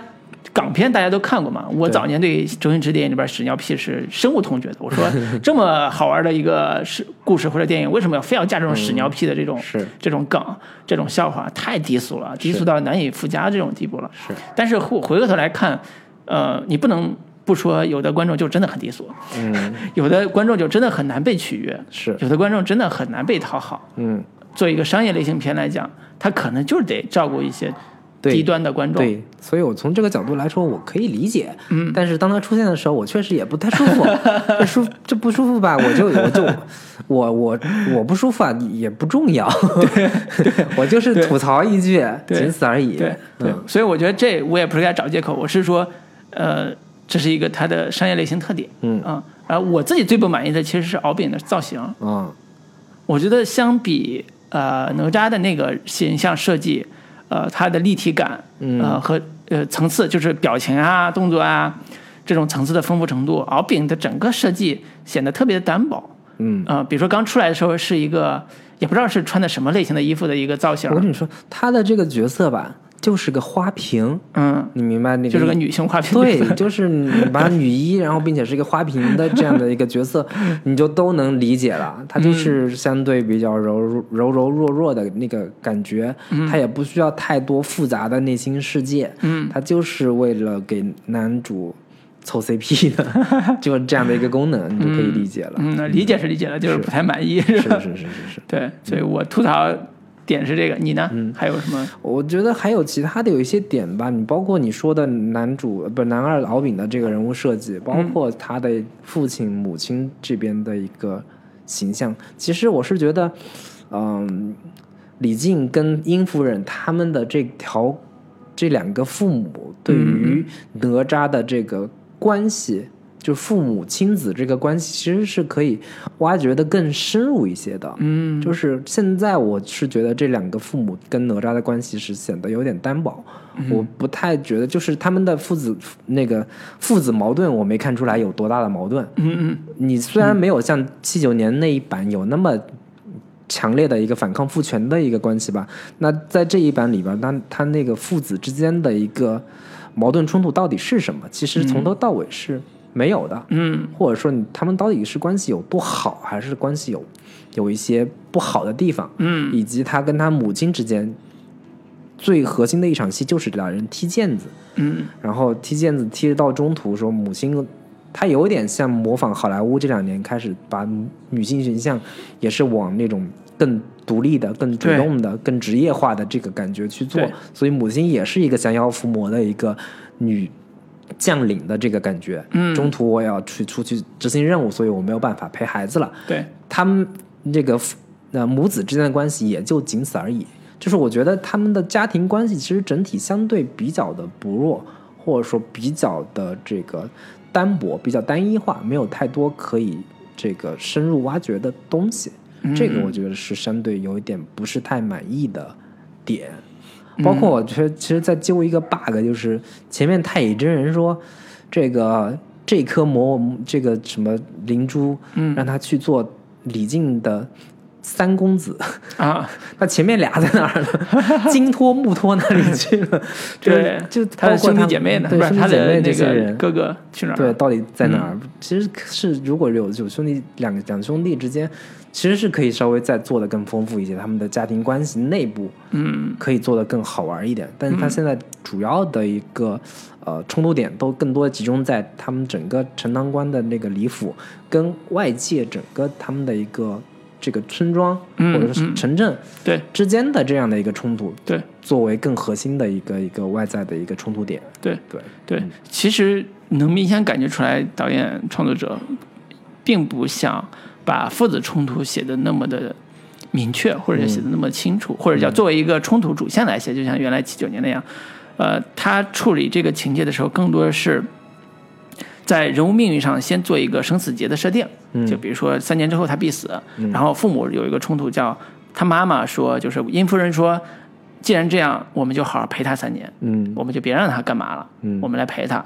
他爸爸有另外一套意见，说他必须得学点儿功夫，学点仙术，嗯。什么什么之类的，就是让他成为一个另外一种人。我我觉得我能教化他成为一个好人，嗯。就这就是他的责任。嗯。从这个意义上来说，他的整个逻辑系统是特别的呃直截了当的解决内部矛盾的，就是他爸爸有有足够的包容的东西来来教育孩子，嗯。最后还有一个反转，就是他爸爸对他的身份和他的命运有一个自己的牺牲的设定，就就回头大家自己去看啊，就是这个反转完成的这个弧线是非常清晰的，呃，矛盾呢主要还是集中在外外部，就是为了促成父子叫或者叫欢乐或者叫呃李家一家人的和谐、嗯。融洽和外部的对他们的压力嗯。带来的这种冲突上，我觉得这个是比较符合这个现在大家对亲情伦理的一个基本的认知的。对我倒不是说他们必必须在这里边安排他们有多多深的矛盾，嗯，而是说你可以在他们的就是父父子母子之间的亲情互动上、情感的羁绊上，可以做得更丰富，更有一些这个呃煽情点，嗯，以至于你在结尾的时候，父亲为他去牺牲也好，母亲怎么付出也好，能有更大的一个情感冲击力。嗯这个前面可以铺垫的更更丰富一些。嗯，对，对，也许这个哪吒二可以 再再往后做一做，但是哪吒二估计也是要找肉身嘛，可能跟他爸也没什么关系了，不知道这个李总兵最后会有什么什么感觉了。所以你你在在我们在聊这个的时候，我总在想，同样前几年有一个网络作品，嗯。也是写里写哪吒的，嗯，啊，叫《十万个冷笑话。个冷笑话，对，那里边是一个特别网络化的 对，塑造金刚芭比的那个感觉，对哪吒跟他爸爸之间关系的，嗯。有典型的处理叫那个空手接白刃嘛，对对对，他爸一直拿剑砍他，嗯。那个所以哪吒就有一套绝世本领叫空手接白刃，嗯。对吧？这是一个把他们的父子呃冲突做戏剧化处理的一个方式。我觉得如果就像你刚才说的，如果把他们父子关系再做得好玩一点，嗯。其实也可以借用类似的这种梗来做，嗯。就是父子之间是有矛盾的，但是这个矛盾并不是。那个深深仇大恨，对那个就是你死我我活的这种矛盾，而是说他俩之间有一种处理矛盾的温喜剧性的小技巧。嗯。我觉得这样的方式也许会让这个故事变得更加的温暖和有意思。对对对，嗯。就是可能父亲也会吐槽儿子，儿子也会吐槽父亲，对。然后两个人有一套自己的独属于他们父子之间的一个相处的一个模式，对。但看起来像是一个啊、就是水深火热、你死我活的这样的感觉，但其实是一个他们父子之间独有的一个相处关系、相处状态，嗯这样会会让这个这个两个之间的关系更好玩一些。嗯，对嗯对，所以这也是一个小小的这个意见。嗯对，希望主创采纳。才不管你呢。对，还有吗？行，反正缺点部分我我基本上就这些吧。如果硬要说的话，还是有一个稍微吹毛求疵一点的这个点，就在于说我可能在这个作品里面看到大量太多其他作品的成功元素嗯，在这个电影里边的一个呈现。嗯我个人是觉得这个电影尽管在人物上的一个改编是非常成功的，故事情节的一个、一个改编来说也特别符合当下年轻观众的一个需求。但是我个人来说，这个电影它的原创性到底有多强，嗯或者说它有多大的一个嗯、独创的这样的一些点，我是个人是会有一些存疑的一个一个一个感觉吧。嗯这个是我整体看下来的一个嗯，对于它的一个缺点上的一个总体的一个一个概括。嗯，我我可以再补充一点，就是我在看这个电影的时候，我会觉得，呃，里边的英雄就是哪吒这样一个是形象，嗯，作为一个英雄处理的时候，可能还没有达到我内心对于英雄的呃真正的英雄的定义。嗯你比如说，它里边其实涉及了两个很重要的一个呃变化，一个叫我是谁，是，就是我是要原来我是魔主，我不是那个灵主，嗯。啊、这是一个身份认同的问题。是，这个身份认同是呃，包括了他是李总兵的儿子、这个身份，也同时他是一个呃魔叫魔珠的一个附身者这样一个身份。嗯。就是这种身份的认同是对于一个少年英雄来讲是非常重要的，就跟超级赛亚人一样，你你你变成了一个恶魔，那你怎么去完成一个自我认同的危机和这种这种体现？嗯。我觉得这是一条英雄英雄完成的一个非常重要的一个历程。嗯，他得淬炼成一个特别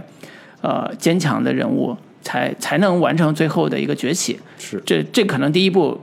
我觉得完成的还没有那么好，可能第二步会再接再往下加。嗯，呃，同时呢，对于呃就是这个英雄认同这个部分，呃，在故事里边被什么消解了？在我看来是被呃亲情消解了。嗯我印象最深的是，呃，最后他揭开自己呃身份的那一刻，是通过那个小猪的那个那个道道道录像带，就看到说哦，原来他爸是为了救他嘛，嗯。所以呃，最后说哦，原来我是魔珠，嗯。啊，我是魔珠，那我自己。呃，看到我爸爸已经被绑上了，嗯。如果雷现在劈下来的话，那可能就劈的是我爸爸，嗯。所以我要把这个符给揭掉，是，我要成为一个顶天立地的男子汉，嗯我要成为那个被劈的那个人，我要完成我自己命运的这个救赎，嗯所以他就是这个完成了。那这一部分其实，呃，真正起作用的是亲情，在我看来啊，它不是个人身份的一个完完，呃，就是完成在英雄之路上的一个完成，它是靠亲情的概念去完成了一个呃叫呃爸爸，你不用为我死，我自己去死，嗯啊、就这样一个过程。是，嗯，所以我我会觉得说，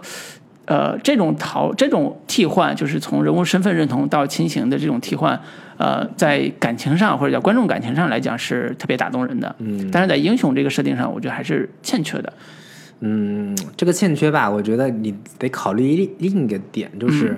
那个他这个设定吧，是只有哪吒到三岁的时候，嗯。他就死了。嗯，你对一个三岁的小孩，你能要求对，所以这也是高吗？就是这也一个 bug 呀，就是嗯。我我我我在看的时候，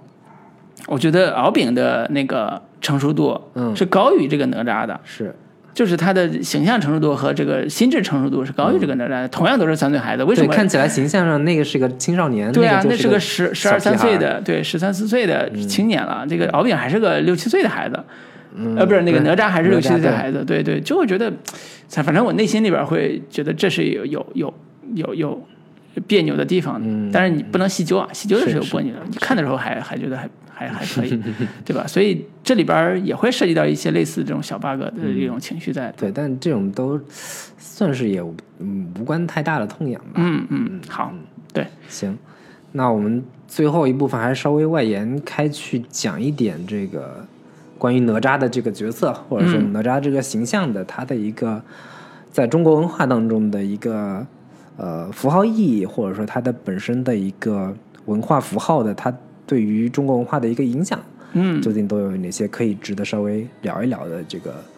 话题吧？是是是，听说你搞了不少研究，可以。也还好，也还好，就是稍微研究了一下哪吒的这个角色形象嗯。到底是怎么演变过来的。对，对，其实最早哪吒的这个角色其实跟孙悟空有点类似，都是从这个印度佛经里边是。来的，是。包括在很多日本在在印度的这个呃传统文学里边儿，什么罗摩衍那之类的地方也出现过哪吒这个哪吒的这个形象。嗯，然后他最早的一个翻译的一个译名叫那罗鸠婆，啊，他其实是的那陀是吧？对，他其实有好多个这个翻译的译名儿，嗯然后他最早是和一个叫毗沙门天王这样的一个角，这个呃战神这样的感觉的形象出现在一起的，嗯，然后他是武力值很强的人，对对对，他是他的一个呃，因为在唐朝的时候有有所谓的叫毗沙门天王的一个信仰，他主要是帮助在西域战斗的这个将士们，在那个群体里面特别的流行。嗯。那同时他又跟李靖这个角色形象结合到了一起，啊。就是李靖是就是唐朝初期一个特别著名的一个军事家，对，然后他帮助这个呃唐朝在这个将将领们在这个西域打了大不少的胜仗，嗯因此就把这个毗沙门天王跟李靖结合到了一起，这两个形象合二为一了。啊，对，同时这个所谓的这个哪吒那罗鸠婆的这个形象，在呃印度的佛经里边，它是它的它有两种说法，一种是叫呃父子说，另一种叫祖孙说，嗯但一般都是会采用这个父子说，嗯所以在这个呃哪吒就跟这个毗沙罗天王经常是那个一块儿出现的，嗯然后这个。呃，哪吒这个形象其实主要的功能是一个呃夜叉神的这样的一个形象，他是毗沙罗天王的一个护法、嗯战斗战斗天使，啊，这个这样的一个一个一个角色出现。嗯然后、呃后来在这个宋代的话本里面，慢慢就出现了，包括我们后来听到的这个哪吒剔骨还父、剔肉还母的这样这样的一个故事，在宋代的话本里边就已经出现，那时候就已经有这个故事的出现了但具。体就很多都是说书人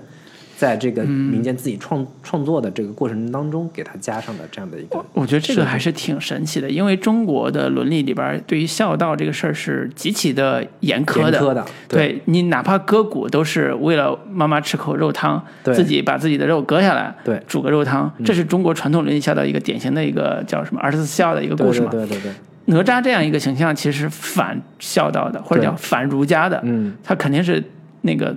为什么这故事在宋朝会成为话本流行？嗯。其实也是儒释道三家在中国本土或者通俗意义上的市民生活里边起的作用。对。嗯就是那时候儒家是很强，但是已经出现了一些新的价值观、新的理念，嗯。就是指代表以哪吒为代表的，就是我是剔骨还父，对。就是我不不遵从孝道了，是。老子他妈肉给你，骨给你，你什么儒家不是讲身体发肤受之父母吗？对对对好，我不受制于你，我就自己来来我自己的。，因此他有还特别强烈的那种西方个人主义的这种价值观的一个个人体现，嗯在这个哪吒这个形象，因此他其实在中国文化里面是显得非常独特的这样的一个对，形象，或者叫另类的一对对对个形象。嗯然后后来在元代的时候，有一部叫做《二郎神醉射锁魔镜》里边，它出现了哪吒我们现在看到的三头六臂的这样的一个形象。啊，人物造型又完美了一些，是吧？，其实，在大量的这个早期的这个文学作品当中，哪吒其实一直是一个成年人的形象出现的，甚至跟杨戬都是在一块儿的。啊，然后，他第一次这个以孩童的形象出现，其实是在《西游记》里边嗯出现的。然后到了明朝初期，有一本叫《三教源流搜神大全》里边，基本奠定了我们后来在包括《西游记》《封神演义》里面看到的这个哪吒故事的一个雏形。对，比如说这个他是陈塘关李靖的儿子，嗯然后因为这个在海边洗澡，然后大闹龙宫，嗯然后这个最后剔肉还母剔骨还父这样的一个设定，基本在这个明朝初年，嗯奠定了这样的一个故事的模板。嗯，然后现在我们看到的改编的故事，大部分都是来自于这个《封神演义》里边的呈现。其实，在《西游记》我们小时候看电视剧的时候，也没有觉得说这个哪吒这个形象跟他父亲托塔李天王之间到底有多大的深仇大恨。嗯，感觉也像是一个特别是就是大声大声叫的特别特别这个这个呃忠诚的这样的一个、嗯。他父亲身边的一个守卫者或者说副手这样的一个形象。对对。对对，我印象里边，我小时候看电视剧，哪吒永远是那个少年形象，对，就是脚踩风火轮，红缨枪，对红缨枪对。金刚圈，对，就跟小时候看那个鸡毛信那个概念差不多，就是他是一个少年英雄的一个设定，跟红孩儿是 是一个一个类型的，对，然后就是到了一九七九年的时候，我们就跟我刚才所说的这个上海美术电影制片厂做的这个《哪吒闹海》，嗯导演是叫严定宪跟徐景达。是我觉得稍微可以值得一提的就是他配音阵容非常强大。嗯这个龙王的配音是邱岳峰，嗯然后毕克是给哪个角色配音的？我有点忘了。嗯，反正就是当时上是上亿的那个对上影配音最强的两位这个大拿，嗯给这个哪吒闹海来嗯配的音。然后这部动画片也是当时建国之后拿到了大量的一个呃国际动画片的一个大奖，嗯对，算是中国动画走出去的一个一个非常重要的一部是这个作品。是对它甚至对于包括像什么日本的这个手冢治虫呀嗯之类的都有非常大的一个影响。嗯对，然后里边有我觉得比较有意思的就是它在这个四个龙王的一个设定上，嗯东海龙王、西海龙王、北海龙王、东南西北四海龙王，是。他上来就是作为一个极其反派的一个形象出现，就是制造各种的这个自然灾害，来给老百姓们骑在老百姓头上作威作福的这样的一个形象，其实带有非常鲜明的一个政治隐喻，这个隐喻四人帮的这样的一个形象。哎对，其实是在当时的这个年代，这个带有很强的一个政治隐喻的色彩在里边儿。对，对，嗯。所以那个片子七九年这部片子，呃，我们作为成年观众在看的时候，会觉得里边含有大量的跟当时那个时代氛围和时代。呃，色彩有关的设定，嗯。啊、刚才说的四四个龙王，嗯。啊、上来就围虐百姓，就是四人帮在作乱嘛，对。一个少年英雄出来了，然后把其中一只龙还龙之子还打死了，嗯，那他就是一个要被天庭责罚的一个人，对，啊，然后在后边有很多他的呃心生痛诉，就我刚才提到的那个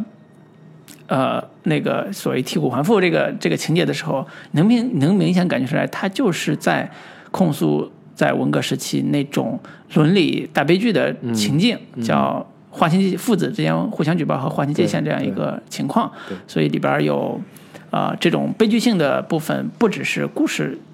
本身，而而且还有很多的时代悲剧的这个色彩在里边。对，我就是我其实个人非常喜欢原本的这个哪吒的这个故事里边所谓的剔骨还父、剔肉还母的这样的一个设定。嗯我是觉得这个其实是哪吒的这个形象的精髓。嗯但是现在这个故事，就是现在这个动画片里面的这个故事吧，会让我觉得稍微有损这个角色的一个呃反抗性也好，嗯嗯或者说有损这个角色的一个深度也好。当然，你可以理解他从整个的合家欢的角度来说去做这样的一个设计，但是嗯在我心目中，哪吒一直是一个在中国文化当中特别独特的、特别具备一个标志性的，就是啊、儿子要反抗父母，嗯儿子要反抗父权。嗯这个这种反抗意识，其实是在大量的我们的其他的文学作品也好，人物形象当中都是没有出现过的，嗯以至于这样的一个呃这种反抗精神，对于父母这个权利的一个反抗精神，影响到后来很多的这个。文学作品也好，电影作品也好，都是有一些相关的一个一个一个设计。嗯比如说这个蔡明亮的这个青青少年哪吒，嗯就是借用的这个哪吒的这种气，就是反抗精神、反抗父母的精神，嗯以及后来李霄峰拍过一部叫《少女哪吒》，是也是讲一个跟表面特别不相符的一个极其反叛的一个女性角色、嗯女性形象，她的一个一个一个反抗，对，都是借用的这样的一个哪吒的这个角色。对包括后来我在这个蒋勋的有一部叫《孤独六讲》里边，他就讲到说，我记得年少时读到哪吒把肉身还给父母，变成游魂，最后找到与父母不相干的东西作为肉体的寄托，隐约感到感觉到那是我最想做的背叛。我不希望有血缘，血缘是我最大的担负和束负担和束缚。就是其实你很难在中国传统文化当中找到这样的一个表达。嗯。极其的，或者说有点大逆不道的，嗯。有点呃，这个对于传统这个价值观来说是极其难以接受，甚至是非常颠覆性的一个价值观，对。在哪吒这个形象里边有非常强烈的一个体现。对对，对，但是我个人会觉得，当然从这个电影本身的改编角度来讲，嗯。呃，它 为了适合现在的这种价值观的调性，嗯。做了合家欢的设定，嗯。我还是会觉得，呃，从它的基本类型上做反叛是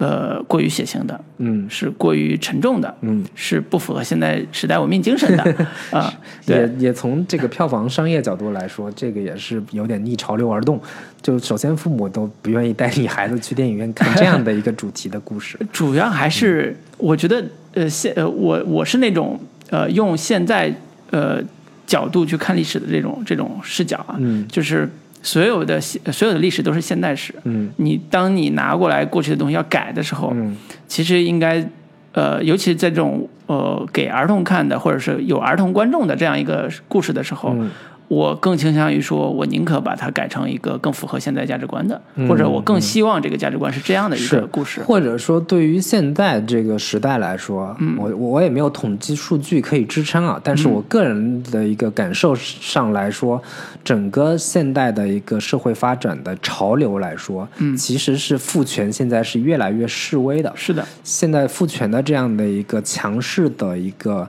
强权的这样的一个一个一个一个，就是原先的一个观念吧，嗯嗯。是已经越来越受到挑战，已或者说已经慢慢的在瓦解，或者说已经被摧毁了。现在的这个孩子已经不需要过度的去关注到说父权的这种影响对你造成的一个呃对你制造的焦虑也好，嗯。或者说对你人生产生的影响，更多的还是一个你自己内心的一个对自我的是否认同，或者说自我自自我的一个自信，或者说自己的一个天人交战的这样的一个内在的一个冲突，可能会是一个更主要的一个矛盾。对，对包括电影里边体现出来的身份认同危危机，嗯甚至我觉得电影里边是有性别认同危机的这样一个潜意识的，嗯在我看来是有的。就是为什么说腐啊，包括这种呃 CP 的东西会存在，其实我看到是里边有一些呃性别意识的东西在里边的，嗯比如说所谓的自由是什么？自由不只是肉身本身，而是而且包括性别本身。是就是我的性别困扰着我，呃，得到自由。嗯比如说我是一个男的，为什么我不能爱一个男的？那就是这就是性别困扰。但这个可能这个动画片里面没有那对么，所以这是潜意识的东西，就是是当你把父权的这个冲突、父权的危机，呃，去掉之后，它直面的就是这个这个危机。我觉得这个危机其实在一定程度上，在青少年群体里边是普遍的。嗯呃，尤其在呃性别成熟之前，性别意识成熟之前，它是普遍存在的。所以我，我觉得这里边儿，呃，在一定程度上是跟现在的价值观是暗合的。嗯如果是单纯强调呃父权危机的话，那我觉得它不符合现在，就像你说的，它不符合现在的基本的这个社会现状。嗯。同时也是说，呃，电影想传达的呃价值观到底是什么这个问题。是。就是如果你想批判父权，那可能这不是这一类电影所应该做的事情，嗯。它是像《少女哪吒》这种片子应该做的事情，嗯。是另外一种偏艺术性的、偏个人表达更强一点的片子所应该传达的东西。是我觉得这这是两种类型电影所或者两种不同啊风格电影所完成的不同的使命。嗯对，我前两天看姚晨在最近 FIRST 电影节里边说了一句话，就是怎么区分商业片跟文艺片或者是艺术片的区别。嗯就说到说，商业片是让我们忘记现实的，嗯那文艺片或者说艺术片更多的是让我们记住现实，嗯。铭记现实的。嗯。就是从这个角度来说，可能那个这个哪吒这个故事，更多还是从这个商业片的这个角度去考虑的话，去嗯。去做做整个故事的话，我们没有必要对它有过多的现实层面的一个苛责。对，嗯。嗯，行，对。那我们今天这个整个基本上就聊到这里了我。觉得还可以嗯补一补这个。那个哪吒后来在现实生活中的巨大意义，对吧？就是听说台湾那边儿，呃，我们国内好像很少有哪吒封神的这个我这个情况啊，很少看到有什么哪吒对我们经常看到什么呃三皇庙啊对什么的，土地对什么庙、城隍庙福禄寿啊对。这种，但是在台湾啊，这个三太子信仰是一个非常盛行的一个、嗯。一个民间信仰。对哪吒他三太子是有在台湾民间是有一个封神的这个信仰在里边儿的，对，因为这个哪吒脚踩风火轮嘛，然后就成为了一个相当于是这个掌管交通、嗯嗯掌管这个运输这样的一个 一个这方面的一个神，风火轮跟 跟这个小小小电驴这种摩托车的这样的一个结合。所以出发前都要拜一拜，是吧？对对对，而且整个台湾这个哪吒的这个庙有，据说有三四百座之多，啊，是非常的惊人的。包括我们在各种的，包括《康熙来了》或者是很多台湾综艺节目里边，就是嗯说、很多艺人就说这个最近要去拜一拜三太子什么之类的。我觉得哎，三太子是谁？原来最后其实就是哪吒。对以及这个台湾还发展出了一个非常具备这个地域特性跟这个流行文化结合非常有意思的一种这个呃艺术形式，叫电音三太子。嗯包括我后来在很多包括《天天向上》呀这种综艺节目里边，嗯都看到说台湾的这种电音三太子作为一种文化输出的这个符号，都出现在各种，包括在这个这个包括国家领导人，嗯都接见说看到就是给他们表演电音三太子是怎么回事儿，大家可以在网上搜一下，就是这个一身火红的这个有点像这个官袍的这种这种服装是，三个人穿着对对对。很奇怪的那个叫什么古代衣服，对，然后套了一个巨大的头套，嗯。那那个头套也特别喜庆，嗯。然后这个应和着电音，然后这个翩翩起舞，然后这个成为民间祭祀或者说每年这个庙会啊等等这样的一些这个民间活动当嗯中特别抢眼的一个呃大众喜闻乐见的一种艺术形式。所以是一边放着电音，对，是真的。是电音，而且这嗯种电音是有很强的那种台湾南部的台客文化的一嗯个影响，包括后来就是很多说是因为伍佰啊，包括什么陈升啊啊之类的，他们的音乐，这个是后来成为这种电音迷幻电子，对电音 电音三太子的一个非常重要的一个这个文化来源或者精神、嗯嗯精精神上的一个一个滋养。哎由此可见，我们那个我们台湾地区在这个继承中国传统文化这个角度对对对和与时俱进这个角度完成的还是挺不错的。对大家可以关注一下电音三太子，是吧？可以可以去网上找一下这种视频来看一看。对对，好，行，嗯，那我们今天就聊到这里啊。好的，好的，拜拜。拜拜。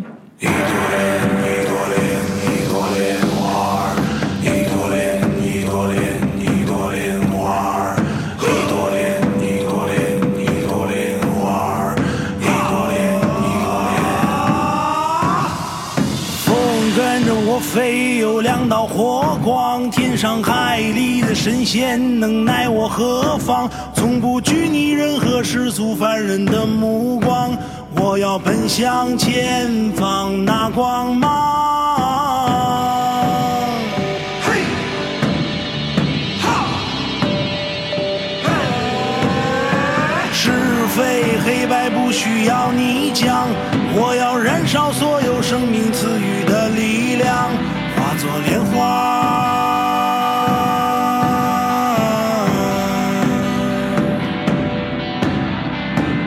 轻轻散散，莲花降落人间，命途婉转，赤心背脊朝天，通天遁地，洞晓世间百态，脚踩星河